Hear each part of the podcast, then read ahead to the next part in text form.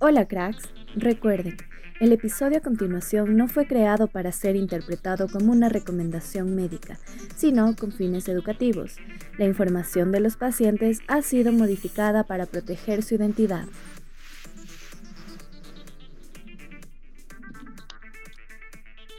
Hola con todos, les saluda Mateo Alzamora y les quiero dar una cordial bienvenida a nuestro segundo episodio de la segunda temporada de USFQ, Casos Clínicos, a todos nuestros oyentes. El día de hoy vamos a tratar sobre la segunda sesión de la discusión del caso clínico, donde se abordó a un paciente con disnea. Les damos la bienvenida al doctor Alberto Cárdenas, quien cursó estudios de biología y química en Drake University en Estados Unidos. Posteriormente realizó sus estudios de medicina en la Universidad Autónoma de Guadalajara Hizo especialidad de cardiología en el Hospital Español de México, esto en la Universidad Autónoma de México, y realizó su subespecialidad de cardiología intervencionista en el Hospital Clínico San Carlos en la Universidad Complutense de Madrid, España. Actualmente es profesor de cardiología en la USFQ y médico tratante de cardiología clínica intervencionista en los hospitales, eh, el Hospital de los Valles, Metropolitano y en el Centro Médico QRA. ¿Cómo está, Alberto? Buenos días, Mateo. Eh, saludos a todos los oyentes. Es, un gusto para mí y un honor que me hayan invitado a esta discusión y espero pues aportar mis conocimientos eh, para la ayuda de todos. Listo, Alberto. Muchas gracias. Eh, antes de empezar, le recomiendo abrir el esquema diagnóstico publicado en nuestras redes sobre la aproximación diagnóstica a la disnea. También nos va a estar acompañando Esteban, quien nos va a contar cómo funciona la fisiología y fisiopatología de la disnea. La respiración eh, es un mecanismo activo en donde el diafragma se contrae y produce un aumento de volumen en los pulmones. Esto produce también cambios en la presión de la caja torácica y los componentes elásticos de, los mismos pulmones. Por su parte, la disnea eh, resulta de un aumento en el trabajo respiratorio y la disfunción de los músculos de la respiración como consecuencia del trabajo realizado para superar eh, la resistencia elástica que estos pulmones tienen.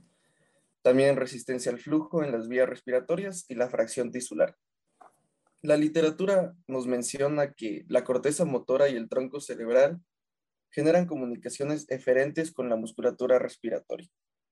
Otro elemento importante es la presencia de quimioreceptores carotídeos y aórticos que son sensibles a la disminución de la presión parcial de oxígeno y el aumento de la presión parcial de CO2. Estos son fenómenos eh, que provocan un incremento en la frecuencia y profundidad respiratoria. No nos olvidemos que se conocen tres receptores en los pulmones asociados con la disnea. Los receptores al estiramiento de la vía aérea pequeña, los receptores a gases de la vía aérea de gran calibre y también los receptores J. Están ubicados en el intersticio y responden a la distensión y congestión de los vasos pulmonares. Por último, en la caja torácica existen receptores que detectan la fuerza generada por los músculos de la respiración y estos contribuyen a la sensación de disnea cuando se necesita más fuerza para distender los pulmones o se pierden las diferencias motoras que habíamos comentado antes. Doctor, ¿qué recomendaciones daría a los estudiantes para realizar una aproximación diagnóstica hacia la disnea? Antes de realizar una adecuada semiología eh, y obviamente preguntarle al paciente cómo son los síntomas que él tiene. Eh, la disnea es un es un síntoma cardinal eh, que puede eh, traducir muchas cosas. Puede traducir problemas respiratorios, puede traducir problemas cardíacos, puede traducir problemas metabólicos, puede traducir problemas inclusive psicógenos. Entonces creo que es muy importante. La clave aquí es tener, hacer una buena semiología para que el paciente nos cuente cómo está presentando los síntomas. ¿Son síntomas en reposo? ¿Son síntomas con esfuerzo? ¿Cuánto esfuerzo requiere para tener disnea? Eh, qué exacerba esto, eh, porque eso nos va de manera inicial a orientar hacia dónde puede estar eh, la causa de estos síntomas. Después de una buena semiología, creo que es muy importante hacer un, buen examen físico, porque en el contexto de la disnea eso obviamente también nos va a orientar hacia cuál es la causa. No es lo mismo un paciente que nos cuenta que tiene disnea de esfuerzo, que se acompaña de dolor torácico, y que a la exploración física tiene ingurgitación yugular, congestión pulmonar, a un paciente que nos dice que tiene eh, dificultad para respirar profundo y a la exploración física escucho sibilancias o quizá veo eh, algún componente que me oriente hacia tener eh, algún tipo de debilidad neuromuscular. Entonces, yo creo que en la, en la parte inicial de la evaluación de la disnea, lo más importante son una buena semiología y un buen examen físico. Muchas gracias, doctor. Eh, otra pregunta sería, dentro del campo cardiológico, ¿cuáles son las causas más frecuentes de disnea en su consulta? A ver, yo creo que la, la, la, disnea, para empezar, tenemos que reforzar el concepto de que desde el punto de vista cardiológico, cuando el origen de la disnea es cardiológico, la, el punto clave aquí es el aumento de presión intracavitaria eh, al final de la diástole. Entonces, hay varias eh, patologías que pueden generar esto. Podemos tener un aumento del volumen al final de la diástole que puede estar dado por insuficiencia cardíaca. Podemos tener una disminución en la distensibilidad ventricular. Podemos ver esto en miocardiopatías restrictivas, en problemas valvulares, en hipertensos a largo plazo que tienen un ventrículo rígido. Eh, podemos tener problemas secundarios de relajación ventricular inadecuada que vamos a ver en hipertrofia, en cardiopatía isquémica, eh, en problemas obviamente coronarios, o podemos tener un efecto de barrera en cual obviamente pues el, vaciamiento de las cavidades no es el adecuado y esto podría estar dado en estenosis mitral, en enfermedad venoclusiva pulmonar o en algunas cardiopatías congénitas. Entonces hay muchas razones por las cuales desde el punto de vista cardiológico el paciente podría tener disnea. Yo creo que en la consulta general eh, yo que me dedico al intervencionismo cardiovascular, las causas más importantes serían eh, insuficiencia cardíaca, cardiopatía isquémica, hipertensión arterial. Probablemente esas tres sean las, los, patologías más comunes que nos den estos síntomas. Ahora Alberto nos va a dar una aproximación diagnóstica hacia la disnea. Buenas tardes con todos. Eh, bueno, más que todo estoy de acuerdo con lo que mencionó el doctor. Creo que en la parte cardíaca siempre tenemos que tomar en cuenta eh, la presión al final de la diástole, eso a la final es lo que pasa en la mayoría de las patologías. Y hay que tomar en cuenta dos puntos muy importantes, que es la historia clínica del paciente y la examinación física. Entonces, en la historia clínica del paciente en una enfermedad cardíaca, siempre vamos a encontrar, o generalmente vamos a encontrar disnea en esfuerzo, podemos presentar disnea paroxística nocturna, ortopnea y también un dolor eh, ya sea asociado a un dolor torácico asociado. En el caso de la disnea pulmonar, eh, tendríamos que tomar en cuenta que no es solo disnea en esfuerzo, sino se presenta tanto disnea en reposo como disnea en esfuerzo. Generalmente el paciente presenta un uso del tabaco o consumo del tabaco, presenta tos o puede generar esputo. También encontramos a la ocultación en el caso de la disnea cardíaca tenemos eh, algunos soplos, un S3, un S4, dependiendo de la patología. Vamos a tener distensión yugular, vamos a tener eh, un edema periférico. En el caso de que ya estemos pensando en una insuficiencia cardíaca del lado derecho, eh, podríamos pensar en la distensión yugular, como ya mencionó el doctor. También tenemos la citis, efusiones pleurales, que más que todo todo se genera por esta presión al, eh, presión aumentada al final de la diástole. En caso de realizar una RX podemos encontrar una cardiomegalia y en el caso de la enfermedad pulmonar en el examen físico vamos a encontrar las sibilancias expiratorias eh, o resonancia a la percusión. Entonces, estas son solo dos causas eh, que están asociadas a la disnea. Entonces tenemos entre las causas cardíacas, como ya se mencionó, eh, tenemos causas de conducción, en donde tendremos las arritmias, tanto las taquis como las bradiarritmias. En caso del miocardio vamos a tener eh, la falla cardíaca, es una falla cardíaca biventricular o cardiopatías, en el caso de las cardiopatías restrictivas. En el caso del pericardio vamos a tener pericarditis constrictiva, una efusión pericárdica o un taponamiento cardíaco. De ahí tenemos eh, válvulopatías, eh, cosas asociadas hacia los vasos coronarios y las derivaciones o los shunts puertosistémicos. De ahí tenemos eh, en las causas pulmonares o de la, de la vía aérea, tenemos causas que comprometen la vida, que nos ponen eh, en atención con el paciente un, un tromboembolismo pulmonar, un neumotórax, un neumomediastino o exacerbaciones eh, agudas del, del asma. En el caso de la vía aérea o parénquima, vamos a tener tanto las enfermedades obstructivas como las enfermedades restrictivas. Entre las obstructivas vamos a tener el asma, la bronquitis crónica, el enfisema, y en el caso de las enfermedades restrictivas vamos a tener la fibrosis pulmonar idiopática, la neumocosis y entre otros. En el caso de los vasos vamos a tener eh, también el embolismo pulmonar, la vasculitis y el síndrome hepatopulmonar. En el caso de la parte alveolar vamos a tener las neumonías o el hidrotórax. En el caso de la pleura vamos a tener el neumotórax o la efusión pleural. Cuando hablamos de la vía aérea superior, eh, tenemos que tomar en cuenta dos puntos que son las masas y las situaciones de manejo inminente. En el caso de las masas, vamos a tener las masas laringeas y en el caso de las situaciones de manejo inminente, podemos tener un angiodema, una epilotitis o una aspiración de cuerpo extraño. En el caso del tórax y la pared abdominal, el tórax eh, vamos a tener una parálisis diafragmática o la obesidad y las hernias ventrales. En el caso de una enfermedad neuromuscular, vamos a tener causas neurológicas, congénitas y autoinmunitarias. En el caso de las causas neurológicas, vamos a tener la miastenia gravis y el lamberito. En el caso de las causas congénitas, vamos a tener la enfermedad de McCardle y también la enfermedad, las melas, que son las enfermedades mitocondriales. En el caso de las autoinmunitarias, vamos a tener la poliomiositis y en el caso de las enfermedades tóxico-metabólicas o sistémicas, vamos a dividirles en dos grupos.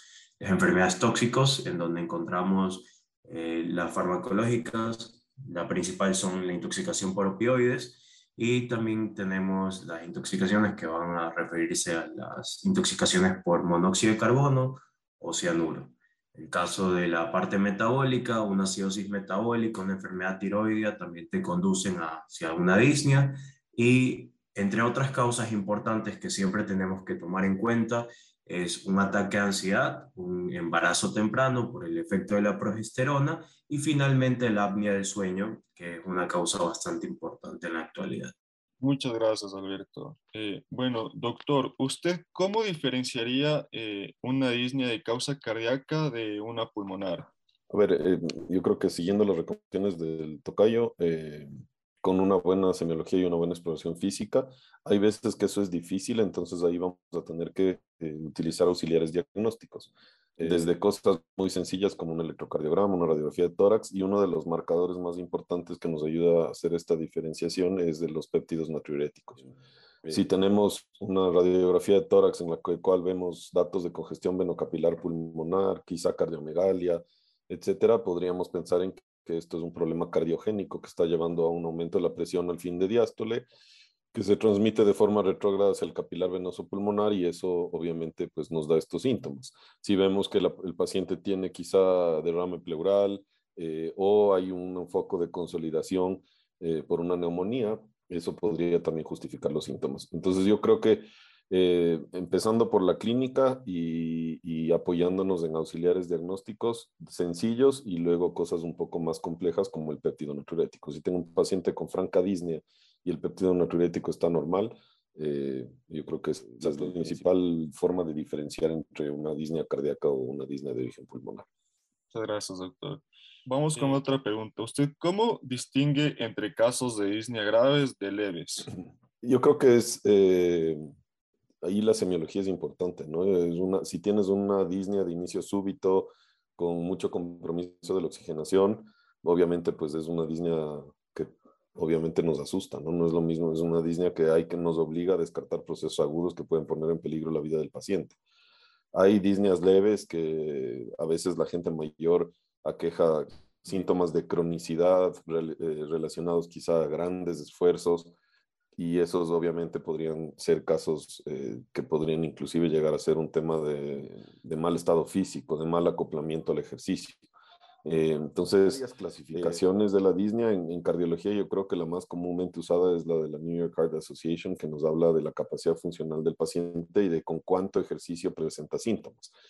Los, los casos más graves, hablamos de gente que tiene disnea sentados en reposo, acostados, y los casos quizá más leves eh, son los que tienen Disney ya con esfuerzos grandes, pasando por un espectro de esfuerzos pequeños, bañarse, vestirse, hacer actividad en casa, o eh, casos de esfuerzos moderados, subir gradas, caminar, etc. Eh, entonces yo creo que podemos utilizar estos tipos de escalas. Hay escalas que usan también para Disney de componente respiratorio Eh, muchos de estos pues, están asequibles en, en estas aplicaciones de los teléfonos, eh, pero yo creo que eh, básicamente es integrar todo el cuadro clínico. Si el paciente llega con franca dificultad respiratoria, desaturación, cianosis quizá, pues nos habla de un cuadro mucho más severo que puede comprometer al paciente. Bueno, doctor, muchas gracias. Eh, gracias por habernos acompañado en nuestro episodio de Disney. Ha sido un gusto y un honor tener a un médico como usted en nuestro episodio y bueno, muchísimas gracias, doctor. Eh, gracias, Mateo, por la invitación. Eh, les felicito por esta excelente iniciativa. todos estos nuevos ah, programas tecnológicos tipo podcast son muy, muy útiles y ahora con la pandemia pues han, han tenido también mucha mucha acogida. Eh, les felicito cualquier cosa que es, pues, eh, ayuda a la enseñanza de medicina, pues siempre está bienvenida. Así que gracias por la oportunidad. También tengo el agrado de presentar al doctor Enrique Nova, destacado médico, quien ya nos acompañó en un episodio anterior de la temporada de razonamiento clínico que le recomiendo que escuchen. Bienvenido, doctor. Muchas gracias, Mateo. Gracias por, por invitarme. Muchas gracias a usted, doctor. En la sesión de Disney, el cual, en la cual el doctor Novoa estuvo presente, presentamos a una paciente femenina de 83 años que acude a consulta porque refiere disnea, la cual incapacita a tal punto que se le dificulta comunicarse con sus familiares. Esta igual se acompaña de fatiga y sueño, es decir, nuestra paciente se siente cansada la mayoría del tiempo.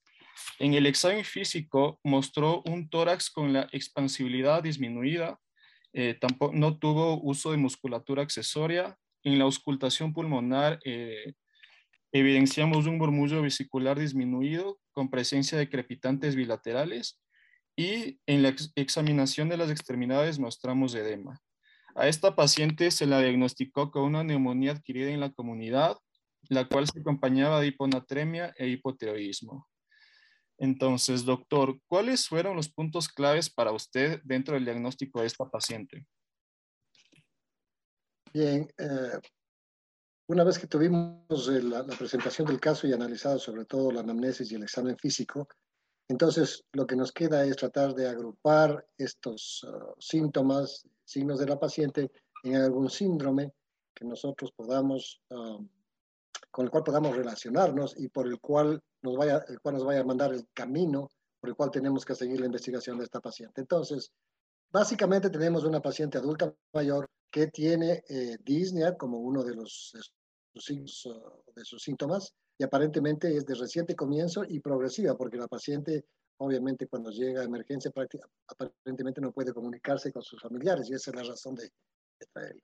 Y aparte de eso tiene un cuadro neurológico eh, que está catalogado como astenia, está, la paciente está deprimida, ya no deprimida, está eh, cansada, está somnolienta y ah, eh, el, cuadro de ella es básicamente ese. Entonces, cuando encontramos un paciente de, de, esa edad, adulto mayor, ¿no es cierto?, con estos dos síndromes, digamos con estos dos cuadros que podrían ser un síndrome respiratorio y uno neurológico, tenemos que tratar de entender qué está pasando con esta paciente.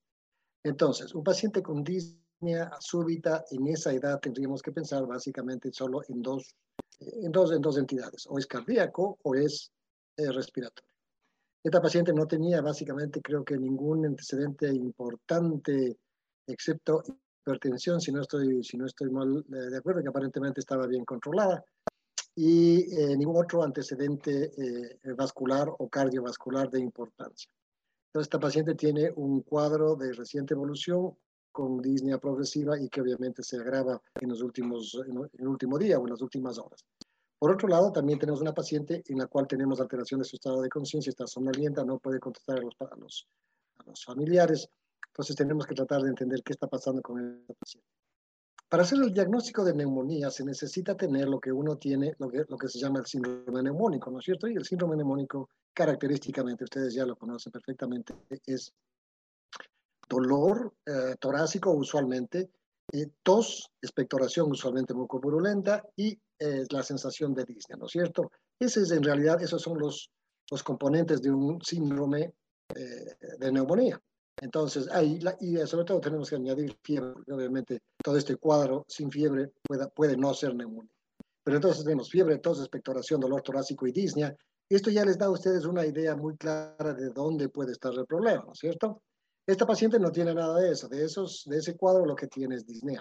Por otro lado, tenemos una paciente que está somnolienta, que no se comunica bien con el interrogador, que inclusive ha tenido dificultad de comunicarse con, los, con sus familiares. Entonces tenemos que poner también esto en el contexto. Eh, ustedes conocen que en los pacientes adultos mayores, una de las, uh, uh, uno de los problemas es que ellos no desarrollan o no uh, generan suficiente metabolismo para tener fiebre, ¿no es cierto? y eso ya lo saben ustedes, es, muy, es bastante conocido, pacientes adultos mayores usualmente en cuadro infeccioso, por ejemplo, no presentan con fiebre. ¿Qué es lo que presentan? Presentan alteración del estado mental. Entonces, paciente que está desorientado, confuso, somnoliento, que no es lo usual para él, eh, en un paciente de adulto hay que pensar, obviamente, en el equivalente que sería la fiebre, ¿no es cierto? Entonces, en este paciente tendríamos ese cuadro neurológico más la disnea, que no está claro exactamente eh, cómo empezó, eh, cuál es la evolución y todo lo demás, pero tenemos este paciente que está llegando a emergencia. ¿No es cierto? Entonces, basado en esas, en esas dos uh, uh, suposiciones, vamos a ver qué el examen físico, qué es lo que nos ayuda. El examen físico básicamente lo que nos dice es que el examen del tórax de los pulmones es básicamente una disminución del murmullo vesicular y la presencia de crepitantes en ambas bases, ¿no es cierto? En la disminución del murmullo vesicular no, puede no tener mucha importancia porque esta paciente no está muy activa, o sea, no está, no es como el paciente que está despierto y ustedes piden que respire profundo y, ¿no es cierto?, infla los pulmones y ustedes pueden oír la entrada y salida del aire. Si el paciente está somnoliento, si el paciente no, no está bien orientado y no está conectado con ustedes, la respiración que puede, que puede estar haciendo no es sino la normal. Entonces, bajo esas condiciones, una disminución del murmullo vesicular probablemente no tenga mucha importancia, pero la presencia de crepitantes sí es importante, porque ya, como habíamos analizado en el, en el caso, la presencia de crepitantes, sobre todo de tipo inspiratorio, que debe estar eh, notarizada como tal en la historia, ¿no es cierto? Implica que este es un problema parenquimatoso. Algo está pasando con el parénquima pulmonar en la inspiración que causa estos ruidos discontinuos. Entonces, las causas de los ruidos discontinuos, los crepitantes o crackles, como quieran ustedes llamarla, en un paciente con este, con este síndrome podría implicar que hay un problema de ocupación del espacio aéreo por algo, ¿cierto? Entonces, ¿cuáles serían las posibilidades en esta paciente? Obviamente tendríamos que pensar uh, en un proceso infeccioso en el cual no tenemos fiebre por las razones que ya hemos dicho. Un paciente que tiene un problema eh, cardíaco, ¿no es cierto? Una falla cardíaca del, del, ventrículo izquierdo. Acuérdense ustedes que la manifestación de la falla del ventrículo izquierdo en forma aguda es el edema pulmonar. Y el edema pulmonar se caracteriza justamente por los crepitantes basales bilaterales.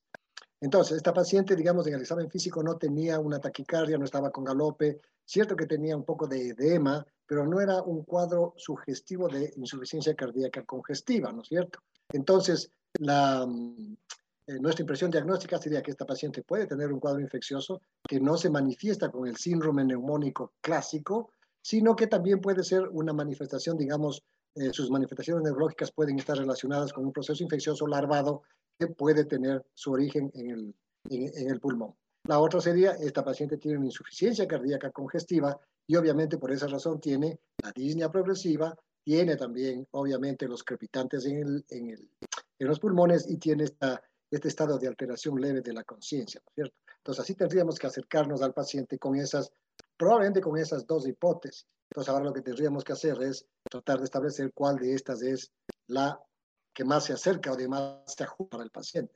Y para eso, obviamente, necesitamos los exámenes complementarios, tanto laboratorio como imagen.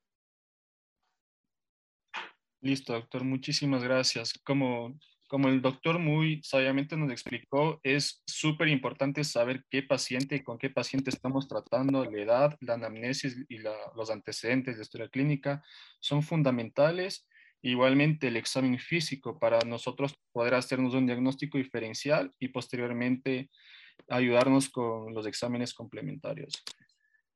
Doctor, ¿usted cómo diferenciaría clínicamente una neumonía típica de una atípica?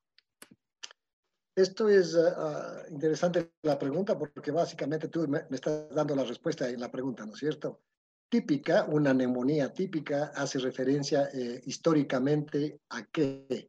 es la típica neumonía por neumococo, ¿no es cierto? Entonces la neumonía neumocócica aguda es la epitomía o, digamos, el ejemplo más claro de lo que es una neumonía bacteriana aguda.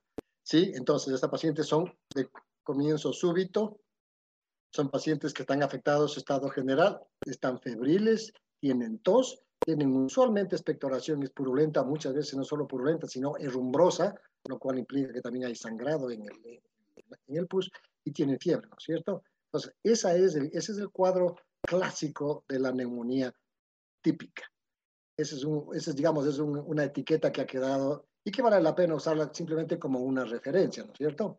Entonces, lo atípico sería eh, lo que no es verdaderamente una neumonía neumocócica aguda. Entonces, ¿cuáles son los ejemplos de neumonías eh, atípicas? Primero, no son de, de comienzo súbito o brusco, sino que más bien es un proceso larvado, usualmente siguen a un proceso viral en los días anteriores, ¿no es cierto? Una. Segundo, los síntomas, si bien es cierto, pueden estar presentes. La tos, usualmente la tos no es purulenta eh, y más bien es seca en su inicio, aunque luego puede eh, volverse productiva, ¿no es cierto? Eh, la disnea puede o no estar uh, presente, dependiendo obviamente de la extensión de la enfermedad, y definitivamente la fiebre en estos pacientes usualmente no es la fiebre de 40 a 41 grados, que es la paciente, el, el cuadro con el que los pacientes con neumonía neumocócica se presentan. Entonces son febrículas o fiebres que siguen a 37, 38, 39 y pueden bajar de nuevo. No es una, no es una típica curva eh, aguda y que se mantiene en la neumonía uh, típica hasta que obviamente nosotros intervenimos. Entonces, eh, eh, la otra cosa que va asociada a las neumonías atípicas son, son síntomas asociados que no, no son respiratorios. Por ejemplo, ustedes se acuerdan en la neumonía típica, ¿no es cierto? Eh, en la gente ITN tienen pacientes que tienen problemas de otitis. En los pacientes que tienen eh, legionela hay problemas digestivos. Entonces, eh, todos esos, esos pequeños uh, signos as asociados al cuadro infeccioso uh, principal nos pueden dar la, la calificación de, de típica o atípica. Sin embargo, ya habiendo dicho eso, desde que se inventaron las farmacias y los farmacéuticos que dispensan antibióticos por cualquier cosa. Y la gente que va a pedir antibióticos sin necesidad farmacéutico, la historia natural de las neumonías bacterianas típicas ha cambiado. Porque cualquier paciente que está con un poco de fiebre, un día, dos días, simplemente no espera para ir al médico, sino que va a la farmacia y pide acitromax. ¿no? Es, es, es, es típico, es, de, es el antibiótico de moda. Entonces, el uso de un antibiótico en un proceso que sea agudo, digamos, típico o atípico, ya va a cambiar la evolución de esa enfermedad. Entonces, hemos hablado de los cuadros típicos o atípicos. El cuadro típico eh, pocas veces vemos justamente por estas, uh, por estas condiciones, ¿no es cierto? Pero si ustedes encuentran un cuadro como ese, están en un lugar que no, en el cual no haya mucho acceso a farmacias, por ejemplo, entonces pueden tener el cuadro clásico agudo de la neumonía neumocócica aguda. Y si no es eso, y es más larvado, no tiene tanta fiebre, tiene menos síntomas o va con síntomas digestivos o neurológicos, ya tienen ustedes las características para decir esto es una neumonía atípica. Listo, doctor. Muchísimas gracias por su explicación. Habiendo ya eh, solventado esta duda, ¿podría darnos eh, una explicación de la fisiopatología de la neumonía? Ok, la neumonía, por definición, ¿no es cierto? Es la ocupación infecciosa del espacio aéreo del pulmón, ¿sí? Entonces, eh, ya sea que los, agentes patógenos ingresen usualmente por la vía respiratoria, que es la una, la una forma, ¿no es cierto?, de llegar a los, a los alveolos, eh, o, a los, o a los bronquiolos terminales, más dicho, una. La otra es por aspiración, acuérdense que es la otra forma de, de que la, la, la, vía aérea sea a, a, agredida por, por gérmenes la otra es por contigüidad, si es que hay un proceso infeccioso que de alguna forma eh, en el tórax, por ejemplo, llega al pulmón, y la otra es por diseminación hematógena. Cualquiera de esas uh, uh, etiologías o cualquiera de esas causas para la neumonía lo que hace es lleva los gérmenes patógenos a, ya sea, por ejemplo, al, al alvéolo, si es que son inhaladas o aspiradas, ¿no es cierto? O a través del, del, torrente sanguíneo, aquellas que son, por ejemplo, eh, debidas a infección, a septicemia o a sepsis, ¿verdad? Entonces, las bacterias se, localizan ya sea en el, en el, en el intersticio, que es obviamente el espacio que separa los capilares de los alveolos, ¿no es cierto? Y ahí se produce la reacción inflamatoria aguda el organismo frente a un elemento invasor. Entonces vienen las células que identifican al, agresor, empiezan a mandar sus señales, vienen las citoquinas, los leucotrienos y todo lo demás, el intersticio se hincha, se inflama y las junturas de las células epiteliales, así como las endoteliales también, simplemente se rompen, se abren y entonces los espacios aéreos empiezan a ser ocupados por exudado, eh, por pus, por bacterias y detritus de todo lo que está pasando en el pulmón. Entonces, como consecuencia de eso, el espacio aéreo pasa a ser ocupado por un espacio, digamos, por una sustancia líquida o semilíquida o semisólida, que ustedes, como ustedes quieran llamarla, y eso lo que va a hacer es va a cambiar obviamente la fisiología del pulmón. Entonces, un espacio aéreo que tiene que estar abierto, libre de obstrucciones, para que el gas que está entrando por la vía aérea llegue hasta el alvéolo, uh, llegue al intersticio, ¿no es cierto?, la membrana alvéolo capilar, des, des, de, desencadene o digamos, elimine el, el, CO2 que está viniendo a través de, los capilares y al, mismo tiempo reemplace el oxígeno que ha sido utilizado a través de la membrana capilar. Entonces, ese espacio está bloqueado. Entonces, ya saben ustedes cuáles van a ser las consecuencias de ese paciente, de ese, de ese fenómeno. Entonces, el, el, oxígeno o el aire que llega por arriba no tiene cómo llegar al, al, capilar, entonces el, el, CO2 no es problema, porque el CO2, como se difunde muy rápidamente, casi nunca la neumonía causa elevación del CO2 pero lo que sí causa es disminución del oxígeno porque la, uh, la capacidad de congruencia entre el, el, oxígeno que llega, digamos, el, el DQ, ¿no es cierto?, entre la ventilación y la perfusión está alterado porque no hay ventilación. Entonces, todo, todo el, el, aire que podría llegar a esa área que está bloqueada simplemente no llega. Entonces, ese oxígeno que no llega a los capilares va a provocar hipoxemia. Entonces, esa sería, digamos, la, uh, la visión ya a nivel microscópico de lo que ocurre en una neumonía.